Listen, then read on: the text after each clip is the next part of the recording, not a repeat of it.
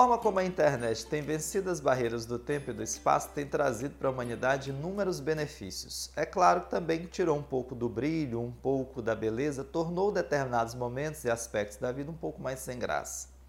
A geração que cresceu com a internet não saberá o que significou a tensão que envolvia o resultado vestibular no final da década de 90 e início do ano 2000.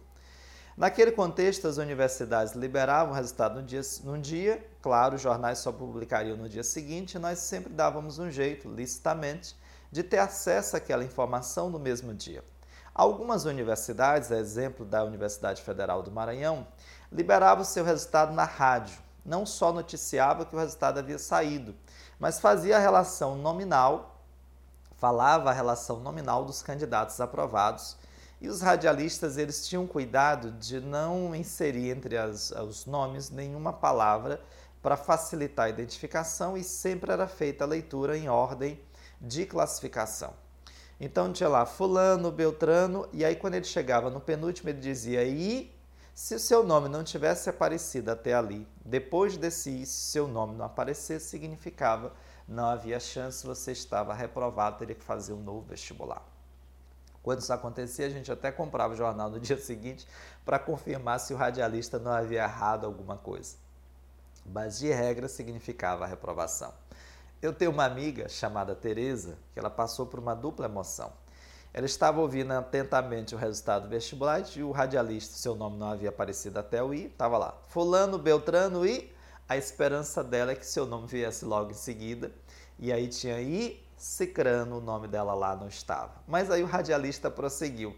Fulano e Cicrano. E por último, com o seu nome já quase sem tinta, Tereza, ela explode emoção, fez a faculdade junto comigo. Eu não tinha tido essa emoção porque eu tinha feito história. Em história eu tinha passado como excedente. A universidade não lia o nome dos excedentes, claro. E em direito eu nunca tinha passado nem na primeira. Então não, não tinha é, passado por essa experiência. E eu tinha pela frente um vestibular extenso. À época, a Universidade Federal do Maranhão lançou um programa chamado PSG Programa de Seleção Gradual. Nele, a gente conseguia fazer a prova do primeiro, no ano subsequente a do segundo, e por fim a do terceiro ano. Somavam-se as notas e ao final a gente veria se seria, teria condição de ser aprovado ou não. Eu vi aquela, o lançamento daquele programa como uma oportunidade. Eis a nossa primeira dica do vídeo de hoje. Identifique as suas oportunidades, oportunidades e as agarre quando elas estiverem passando. Você não saberá, não sabe quando elas passarão novamente. Agarre suas oportunidades. E paralelo ao programa surgiu também um outro do governo estadual chamado Farol da Educação, que era um prédio, uma biblioteca um prédio muito bonito em formato de farol, que você conseguia se cadastrar e ter acesso a excelentes livros do ensino fundamental e do ensino médio. E aquilo foi excelente, porque eu fiz um plano bem traçado, ah, bem disciplinado e segui esse plano. Fiz o PSG1 das 60 questões, fiz aproximadamente 52, então o resultado foi excelente, com excelente desvio padrão. O desvio padrão indicava que aquele candidato que errasse de forma mais equilibrada tinha maior pontuação e a minha pontuação foi excelente. Foi quando meu irmão chegou para mim e disse assim: Jean, uh, tu vais fazer o vestibular tradicional? E eu disse: Não, não tem como, eu só sei o conteúdo do primeiro ano. Ele disse: Mas eu vou pagar para você. Eu disse: Você vai perder seu dinheiro, não faça isso. Ele disse: Jean, quando se trata de lutar pelos próprios sonhos, é melhor você se arrepender do que fez do que daquilo que não fez. Eu disse: não faça isso, você vai perder seu tempo. E eu fui para casa, eu conversei com ele na rua, a gente trabalhava junto, e eu fiquei pensando comigo, realmente, eis aí a nossa segunda grande dica do, do nosso vídeo de hoje. É melhor se arrepender daquilo, quando se trata de lutar pelos nossos sonhos, daquilo que nós fizemos, do que daquilo que nós sequer tentamos. Muitos candidatos do Brasil inteiro chegam para mim e dizem assim: Jean, eu vou pretendo fazer o concurso, mas eu não me sinto preparado. Você nunca vai se sentir preparado. É um processo. Você faz a prova e se a prova entender que a sua preparação já é o suficiente, ela te aprova. Se não, você prossegue. Esse é o processo. Eu pensei comigo o que, que eu vou perder. E no máximo eu vou ganhar mais experiência eu fazer o tradicional. E fui. Pedi para ele que fizesse o pagamento da inscrição e fui. E por aqueles meandros que a vida constrói, caiu muito, mas muito o primeiro ano na prova, aproximadamente 65%. Eu fiz uma prova boa, não no nível do PSG, mas muito boa, fui aprovado na primeira e fui finalmente para a segunda etapa de direito. História, geografia e redação eram áreas que eu tinha alguma facilidade, já fazia história, então isso foi muito positivo. O resultado sairia num dia pela manhã, não me lembro o dia da semana, mas me lembro que seria às 10 horas da manhã. Eu já exerci o magistério, sou professor desde 2001, vou narrar aqui para vocês um pouco dessa história.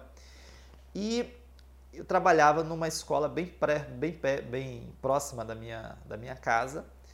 E aí eu aviso a escola, olha, eu vou precisar retornar à minha casa para adotar uma providência. Não expliquei o que era, mas era para ouvir o resultado do vestibular.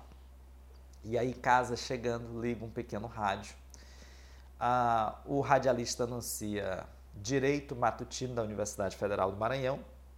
À medida que ele vai falando, a, a tensão aumenta, você se aproxima do infarto. E à medida que ele vai falando, você percebe na fala dele que o fôlego vai reduzindo. E junto com o fôlego dele, as tuas esperanças vão reduzindo também, porque seu nome não está aparecendo. Até que na 38ª posição das 40 vagas da Universidade Federal do Maranhão apareceu lá Jean Carlos Nunes Pereira. Ah, imediatamente as lágrimas escorreram, me levantei, fui abraçar minha avó, minha avó já quase centenária. Ela não compreendia ao certo o que, que significava aquilo na minha vida, a importância daquele momento, mas não precisava também. Ela me abraçou, choramos os dois e a minha vida dali mudaria para sempre. Eu me tornaria profissional do direito e logo após eu tomei a decisão de estudar para concurso público. Hoje eu avalio que naquele momento foi um erro. Por que foi um erro? Claro, eu te conto no próximo vídeo. Se gostou desse vídeo, não deixe de marcar os seus amigos, compartilhar. Deixe aqui no feed do curso Temas seus comentários, de que forma você foi aprovado no vestibular, suas emoções.